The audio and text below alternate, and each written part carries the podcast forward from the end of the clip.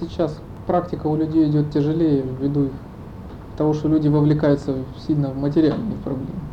И постепенно они полностью теряют свою практику. Потому что в их жизни, получается, приоритетные уже не цели практики, а решение каких-то материальных проблем. Это происходит незаметно, но в принципе это означает полную потерю практики обычно. И, в общем-то, тогда это уже становится уже не путь середины, а уже путь такое уже выкарабкивание, выживания какого-то, уже надрыва. То есть это уже какой угодно путь, но это уже не золотая середина. Поэтому тут очень важно, чтобы вот практикующие все они понимали, как им следует практиковать вот сейчас в этих обстоятельствах. Вот именно для тех, кто вот сейчас живет вот на Украине и где существует именно такое материальное положение. Это не значит, что вот э, на Украине, допустим, нельзя практиковать. Точно так же неправильно будет говорить совершенно, что на Украине, допустим, практиковать тяжелее, чем где-то в других местах. Просто это значит, что вот сейчас здесь нужно практиковать по-другому, может быть, чем в других местах. И по-другому, может быть, чем раньше, чем 10-20 лет назад в Советском Союзе. А и нельзя говорить, что, вот, допустим, те, кто вот сейчас вот там эмигрировал куда-то в развитые страны, что им практиковать обязательно легче. Это неправда. Потому что, опять же, это не определяется каким-то материальным уровнем. Просто в каждых условиях надо иначе практиковать. И вот как раз задача практикующего это вот понять, как нужно практиковать именно в этих обстоятельствах. Для того, чтобы найти здесь именно середину своей жизни, именно избегая крайности. Потому что так обычно и говорят, в чем заключается серединный путь. Что путь, в котором с одной стороны избегают поглощения материальную суету, и с другой стороны избегают чрезмерного религиозного фанатизма. Поэтому очень важно понять, в чем же здесь заключается середина, вот сейчас, именно в этих обстоятельствах. И поэтому многие люди, они вот так сейчас скатились. Скатились куда-то в сторону. Поэтому те, кто думает, что нельзя практиковать в этих условиях, они тоже не правы. Просто нужно научиться правильно практиковать. И более того, можно сказать, что практика даже вот сейчас в разных регионах с разным уровнем, ну, допустим, материального достатка, она, в общем-то, встречает одни и те же проблемы у людей. Сколько я сейчас уже могу даже замечать по тем практикующим, которые сейчас уже тоже в разных странах. Проблемы одни и те же. Это разве что может быть вопрос степени. Что там чего-то больше, допустим, или чего-то меньше, чем тут. То есть и все. А проблемы одни и те же. То есть какие-то проблемы чуть более важны там, и они тут, и все. А сам набор проблем одинаков. Поэтому ни в коем мере нельзя говорить, что вот на Украине сейчас нельзя практиковать успешно и нельзя полностью отдаться практике. Это неправда тоже. Можно просто правильно понять, как следует практиковать именно в этих обстоятельствах. Что в действительности является важным в этих условиях сейчас, а что не имеет никакого значения для практики. Поэтому, допустим, уровень материального достатка, это не имеет никакого значения для практики. И совершенно, опять же, не важно, что кто-то зарабатывает э, много, и кто-то мало, или кто-то, допустим, сейчас вообще ничего не зарабатывает. Это тоже не имеет значения для практики. То есть, опять-таки, я не говорю, что, допустим, деньги не важны для практикующих. Потому что, опять же, проблемы, они будут одни и те же. И в одном и в другом случае проблемы будут одни и те же. Независимо, опять же, от уровня дохода человека. Важно просто, опять, каково будет э, отношение человека к этим проблемам. Ну, допустим, сейчас ну, достаточно актуальная для вас проблема, это вот именно взаимоотношения с семьей. Уже с последующими поколениями детей, уже внуков. Для многих уже вот родителей, уже дедушек, бабушек или даже прадедушек, прабабушек. Ведь, допустим, значительная часть вот их средств, она по-прежнему уходит на всю свою семью. Причем это, опять же, независимо от уровня дохода. Просто те, кто зарабатывает больше, они и тратят на последующие поколения больше. Те, кто зарабатывает меньше, они тратят тоже столько, сколько они могут. То есть можно сказать, что сейчас и богатые люди, и бедные люди, они тратят достаточно много на свою семью. Так что часто бывает, что вообще ничего не остается. Причем это, опять же, это характерно и для богатых, и для бедных родителей. То есть, опять же, уровень дохода, это еще не означает, что от этого ваши проблемы уменьшатся или увеличатся. Часто бывает, что люди, располагая даже какими-то материальными средствами, они не умеют просто правильно ими распорядиться. И, кстати, обычно бедность у людей, это в первую очередь это показатель того, что люди просто не умеют правильно распорядиться теми материальными средствами, которые у них есть. И опять же здесь э, играет роль не заработок, а играет роль именно то, насколько правильно человек может распорядиться заработанным. Поэтому это не значит, что сейчас вы не сможете практиковать, или практиковать вам сложнее, чем раньше. Путь середины заключается не в том, что если у человека попадаются материальные проблемы, а материальные проблемы, они же есть все время. Поэтому если человек э, решает какие-то одни свои материальные проблемы, у него появляются другие материальные проблемы, которые нужно решать. И фактически всю жизнь, пока человек живет, в детском садике ребенка, допустим, волнует, купит ему эту игрушку или не купит. Для него это жизненно важная проблема. Для него нет более важных проблем. Для школьника, допустим, может жизненно важно, вот какую оценку он получит сейчас на уроке. Или там пятерка, там четверка, или тройка, или двойка в четверти, для него это жизненно важная проблема. Для него нет ничего важного. Именно для его периода. Когда человек становится старше, там для него может быть там жизненно важно, вот там, на ком он женится или за кого выйдет замуж, получит ли потом он, допустим, квартиру или не получит, сумеет ли он там содержать там своих детей или не сумеет. То есть на каждом периоде жизни есть свои материальные проблемы. Поэтому если какие-то одни проблемы решаются, это не значит, что вот тут для человека наступает счастье и благополучие, потому что за этим наступают другие проблемы. Поэтому ни в коей мере нельзя рассматривать, что если у вас есть какие-то материальные проблемы, что это обязательно должно помешать практике.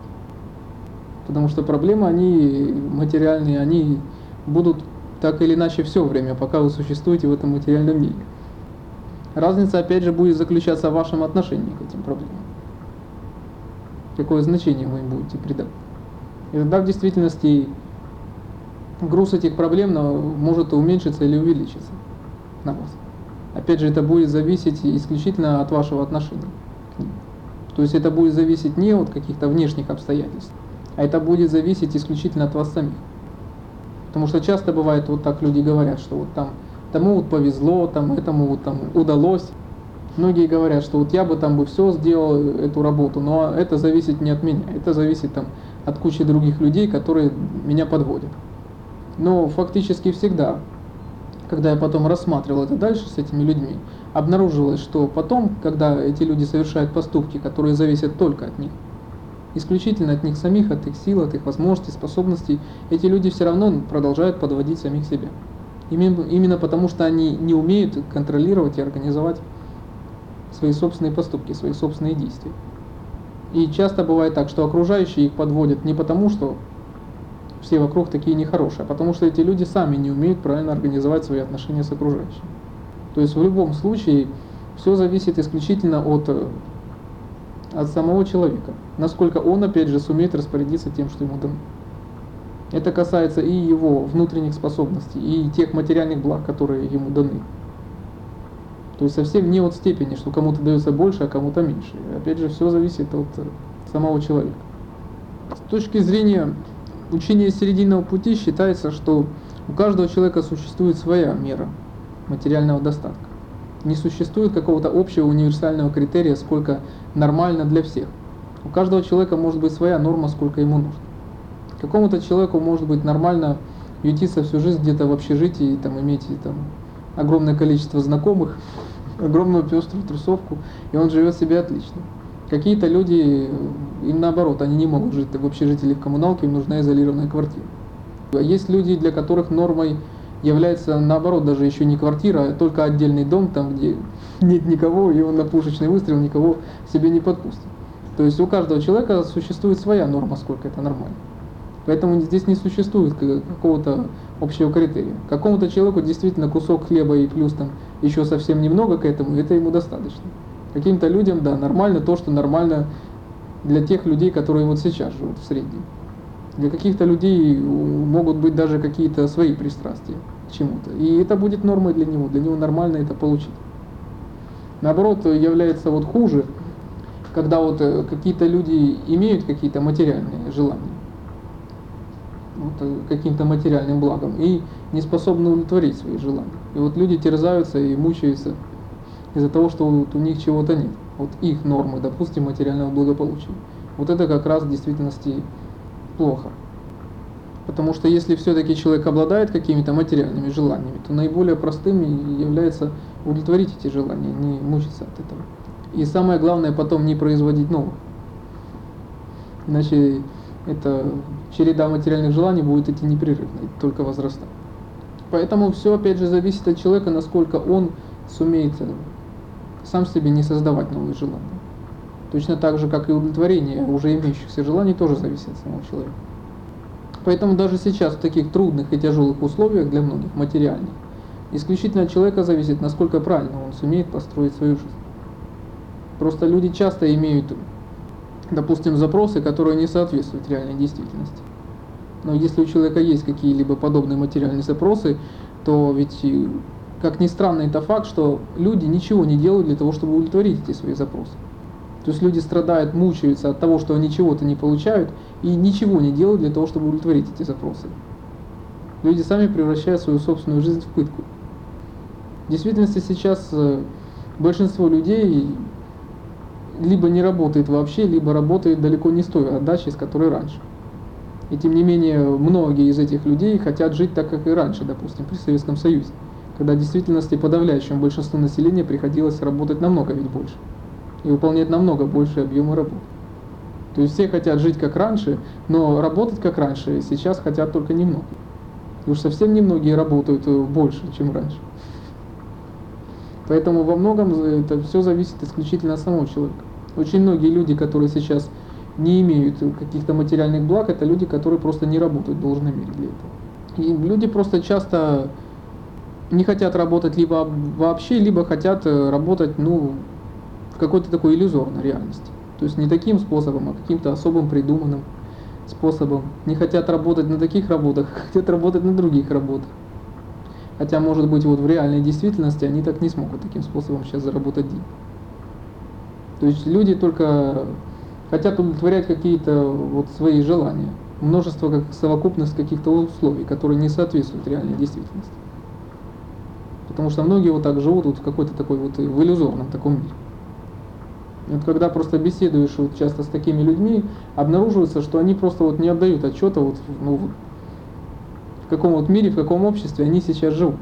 И поэтому в действительности, когда такие люди начинают строить какие-то свои планы, и потом они сталкиваются с тем, что эти планы у них никак не осуществляются, это опять же часто виной тому, что эти люди просто живут в нереальном мире. Они живут вот в тех условиях, которых реально не существует в данный момент. И ведь это как раз говорит о, об отсутствии духовного знания в этих людях, об отсутствии ясного видения этого знания. Ведь если человек обладает ясным и четким духовным пониманием в самом себе, это значит, что такой человек способен ясно и четко оценить внешние обстоятельства вокруг себя. Либо это может быть тогда другой вариант, что либо такой человек может быть уже настолько погружен во внутренний опыт, что он вообще никак не будет оценивать внешние обстоятельства. Но если какой-то человек берется там оценивать жизнь, которая происходит вокруг себя, и делает совершенно нездравые оценки, не соответствующие реальной действительности. Это значит, что такой человек не обладает никаким духовным пониманием. И решением, опять же, этой проблемы будет именно что? Именно появление этого четкого понимания внутри себя. То, что зависит, опять же, от самого человека. Потому что ведь прежде чем, допустим, начать предпринимать какие-то действия, чтобы улучшить вот какую-то ситуацию, улучшить, допустим, вот свою жизнь, ведь для этого человек ведь должен четко себе представлять, как это сделать нужно. Он должен обладать четким чувствованием, четким пониманием того, как это нужно делать. И поэтому, если такой человек не сумеет э, четко и конкретно оценить все обстоятельства в своей жизни, он не сможет продумать такой краткий и прямой путь к этому. Поэтому, опять же, все начинается с самого человека. Поэтому, если кому-то что-то сейчас не удается, или кто-то что-то в ком-то прогадывает, это, опять же, зависит от самого человека. Это не значит, что вот кому-то просто везет, а кому-то не везет. Это означает, что просто некоторые люди умеют ориентироваться в эти ситуации, а некоторые не могут либо не хотят этого делать.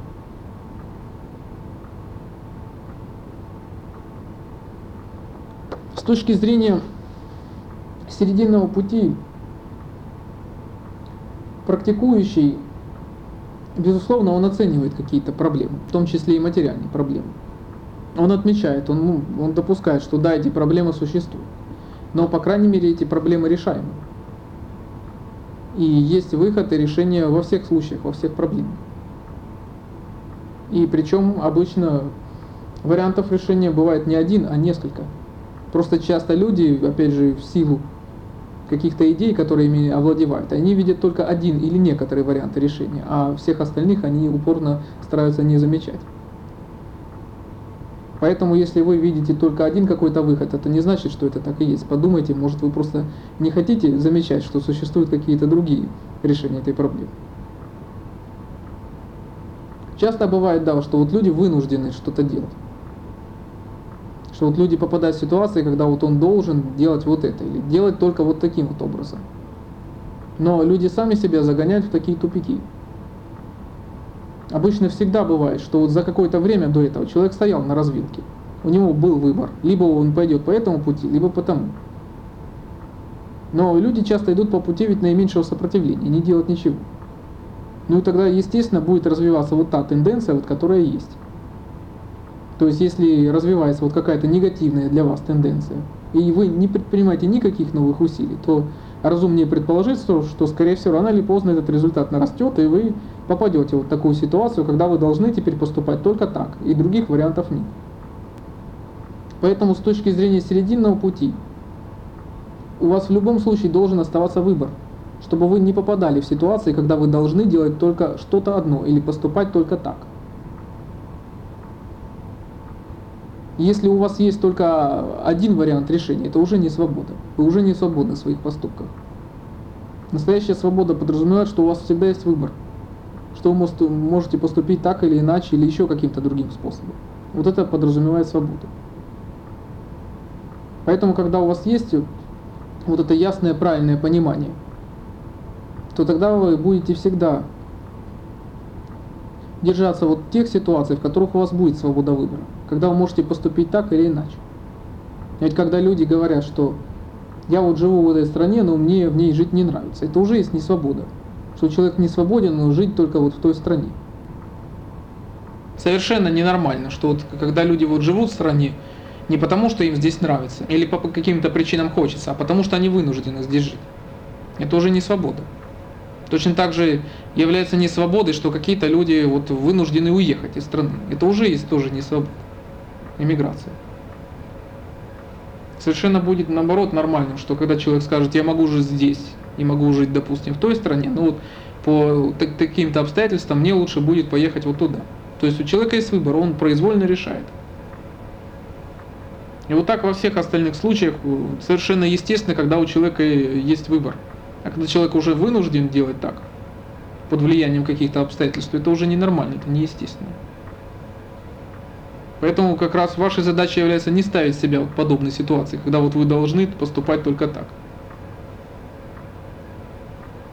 Вот это будет в действительности серединой, а не какой-то крайностью. Поэтому только вы сами виноваты, что вы попадаете в такие ситуации долженствования такого. Когда вам остается действовать только таким образом. Но опять-таки, в любом случае, хорошенько посмотрите, в самом ли деле остался один выход. Может, есть же и другие какие-то выходы. Что не всегда это должно решаться так, как решалось раньше. И не всегда способ решения может быть какой-то стандартный. Вполне возможно, что в этом случае вам придется преодолеть в себе что-то такое, что вас держит и не пускает. Что вам придется пойти на такое, чего, может быть, вы никогда раньше не совершали. Но выход вполне возможно есть. Но даже если все-таки существует всего-навсего одно решение ситуации, ну, для вас тогда остается главное как можно быстрее исчерпать эту ситуацию. И самое главное снова не попадать научившись на этой ситуации, не, не попадать снова в такие же тупики. Самое главное, что от вас потребуется.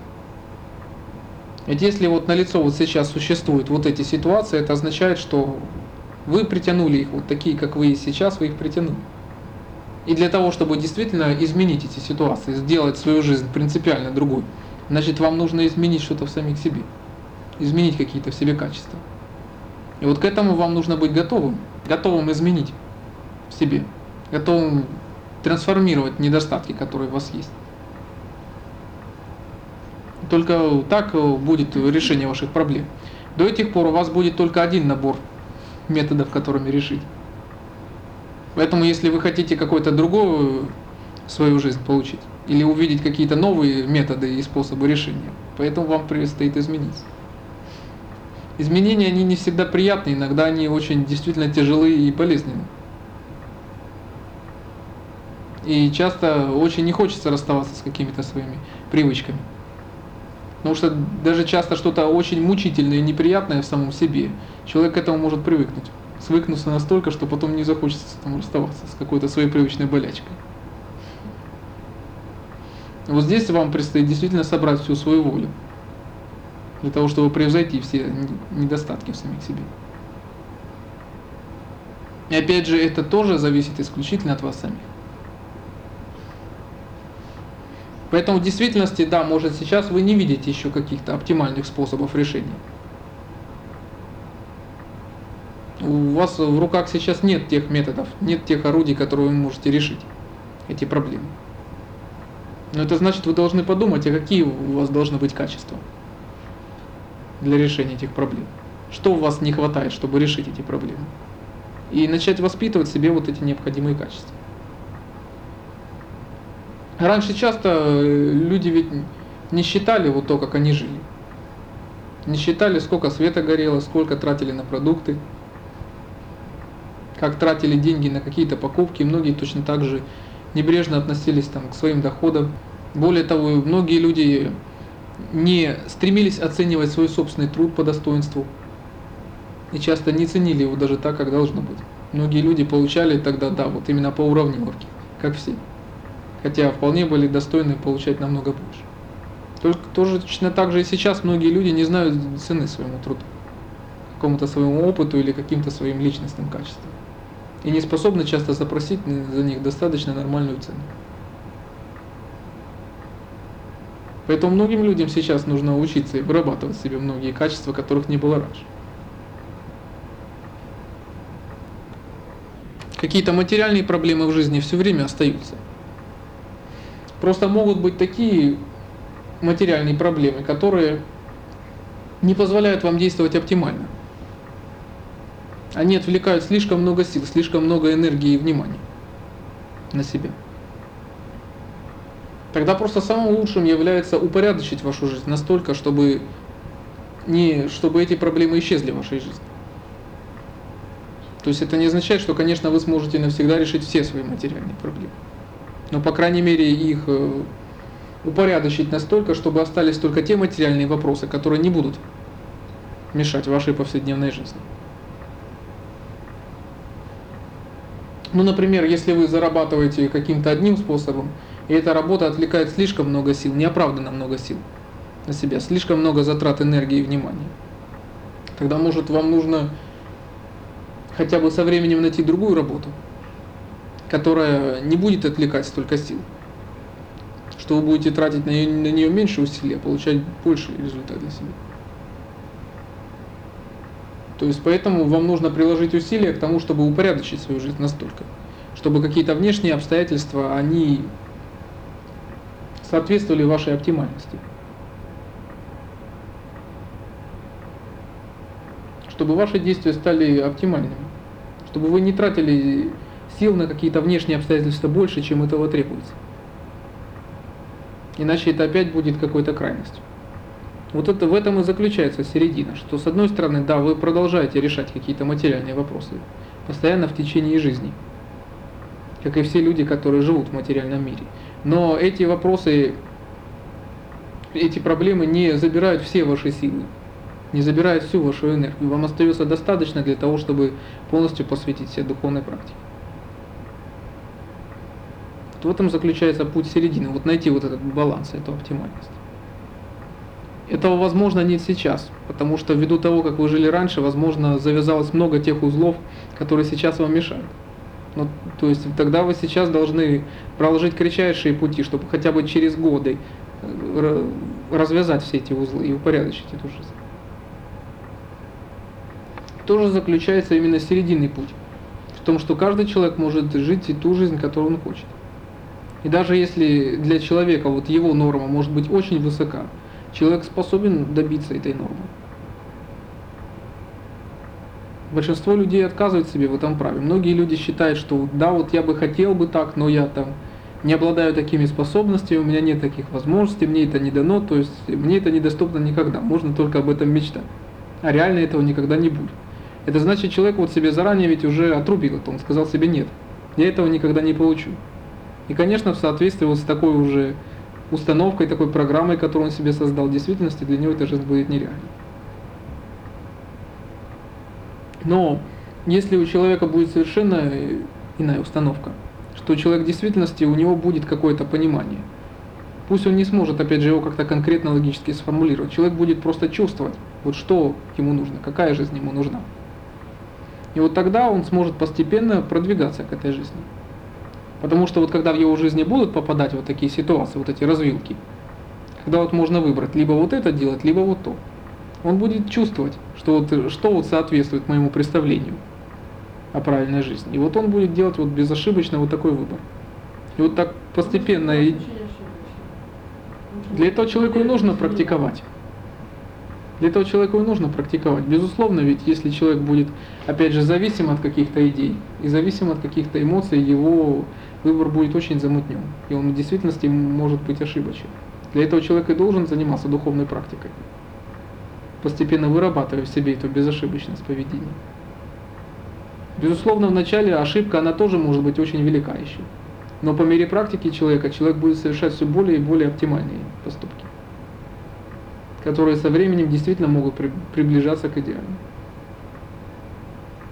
Поэтому это все, опять же, зависит от вашей собственной практики. Опять же, идеал сразу, конечно, может быть для вас недостижим. И, возможно, вы вначале будете выбирать еще слишком окольные и извилистые пути к вашей модели жизни. Но по мере продвижения вашей практики ваш выбор будет становиться все более и более точным. И ваши пути будут становиться все более и более прямыми. То, что человек стал на пути, это не означает, что вот теперь он идеальный человек. Человек может стать на путь, обладающий очень многими недостатками и очень многими проблемами в своей жизни. Как раз подразумевается, что в процессе прохождения пути человеком, человека сумеет полностью себя изменить и трансформировать. Так что то, что человек стал на путь, это не означает, что все проблемы решились. Это означает, что теперь эти проблемы будут решаться. И уже где-то уже на дальнейших отрезках пути они решатся. Поэтому практикующему не нужно освобождаться от каких-то отдельно взятых моделей. Поэтому практикующий он всегда будет вызывать и уважение среди людей. Потому что люди будут уважать хотя бы за его духовные качества. Ну, точно так же вот Хуэнен, он был хоть неграмотным человеком, а к нему приходила масса известных и буддийских учителей. И фактически все его ученики, они больше разбирались во всех сутрах и буддийских традициях, чему. Но тем не менее все его уважали.